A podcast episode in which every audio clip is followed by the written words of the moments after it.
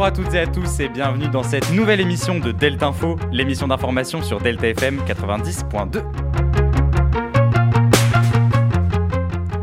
Aujourd'hui, programme chargé entre actualités en Ukraine, présidentielle et différentes affaires, je vous livre les informations jusqu'à aujourd'hui, le 11 mars. On commence par l'annonce de l'actuel président de la République Emmanuel Macron et sa candidature officialisée pour les présidentielles de 2022.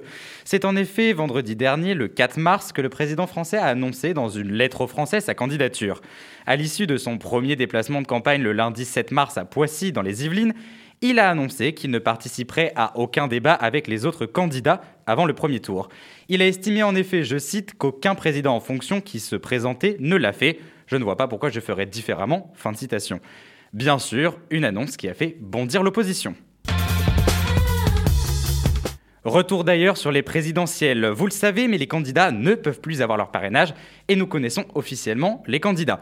Si l'on reprend la liste et leur pourcentage dans les derniers sondages de Radio Classique, nous retrouvons Nathalie Arthaud et Philippe Poutou à 1%, Jean Lassalle et Nicolas Dupont-Aignan sont quant à eux à 2%, Anne Hidalgo 3%, Fabien Roussel 4%, Jean-Luc Mélenchon 11%, Valérie Pécresse 12%, Éric Zemmour est à 11%, Marine Le Pen 18%, et loin devant nous avons Emmanuel Macron à 30%. Et tant que nous sommes dans la politique, c'est une hécatombe pour le gouvernement actuel. Après plusieurs ministres ayant quitté le gouvernement, le plus connu étant bien sûr Nicolas Hulot et son. Je vais prendre pour la première fois la décision la plus difficile de ma vie. Je ne veux plus me mentir. Je ne veux pas donner l'illusion que ma présence au gouvernement signifie qu'on est à la hauteur sur ces enjeux-là. Et donc je prends la décision de quitter le gouvernement. Vous êtes sérieux là? Oui, je suis sérieux. C'est au tour maintenant de Nathalie et Limas, travaillant au ministère de l'Éducation nationale, de quitter la partie. Accusée de harcèlement et de maltraitance par ses collaborateurs, la femme politique nie les faits et dit se sentir libre depuis qu'elle a démissionné. Nous vous tiendrons bien sûr au courant dans les prochains jours des prochains ou prochaines éliminés de ce Squid Game gouvernemental. Lundi, vous avez dû l'entendre ou bien le voir, mais c'était la journée internationale des droits des femmes.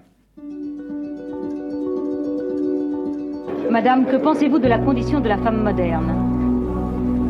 Je pense qu'au XXe siècle, la femme ne doit pas seulement être nécessaire à son foyer, mais à la société tout entière, et je pense qu'elle doit tendre et jouer un rôle à part entière avec l'homme.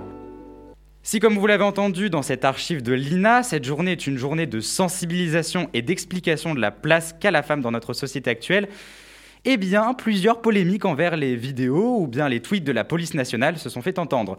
Le, tweet, pardon, disait, je cite, Hashtag Journée internationale du droit des femmes, dédicace à tous ces hommes sans qui rien n'aurait été possible. Jules Ferry, enseignement laïque est obligatoire. Jean Jaurès, favorable au suffrage féminin adoption du droit de vote et d'éligibilité des femmes sous Charles de Gaulle, un tweet qui n'a pas beaucoup plu. Je vous en parlais en introduction, mais nous allons parler de la guerre en Ukraine. Il y a peu, la Russie et l'Ukraine ont trouvé un terrain d'entente sur l'élaboration d'un couvre-feu pour permettre aux habitants ukrainiens de pouvoir fuir le pays sans risque. Néanmoins, l'Ukraine accuse la Russie de ne pas respecter ce couvre-feu. De plus, c'est une affaire qui fait froid dans le dos. Une maternité bombardée par l'armée russe, selon le président ukrainien Zelensky, des jeunes enfants seraient encore sous les débris. Enfin, plus de 300 enseignes américaines comme Starbucks ou bien McDonald's ont annoncé se retirer de la Russie. Enfin, pour finir ce journal, l'histoire effarante d'Ivan Colonna, un détenu, je vous le rappelle, incarcéré après avoir tué par balle le préfet de Corse Claude Erignac en 1998, qui a été agressé dans sa prison. Le suspect, Franck Elongabé, a été mis en examen le dimanche 6 mars pour tentative d'assassinat en relation avec une entreprise terroriste par des juges d'instruction du tribunal judiciaire de Paris.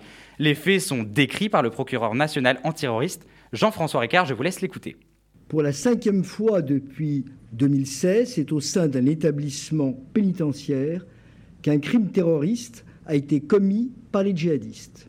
Franck Longabé, franchissant la courte distance qui les séparait, s'est précipité sur M. Colonna et lui a sauté brutalement sur le dos. Pendant plus de huit minutes, Franck Elongabé a porté des coups violents à la victime et mis en œuvre sur cette dernière des techniques de strangulation et d'étouffement, y compris en utilisant des sacs poubelles et des serviettes. À cette heure, le pronostic vital de M. Colonna est toujours engagé. Et voilà, c'est la fin de cette émission de Delta Info. J'espère qu'elle vous aura plu, qu'elle vous aura appris des choses. Et moi, je vous retrouve la semaine prochaine, sans masque, pour une prochaine émission de Delta Info.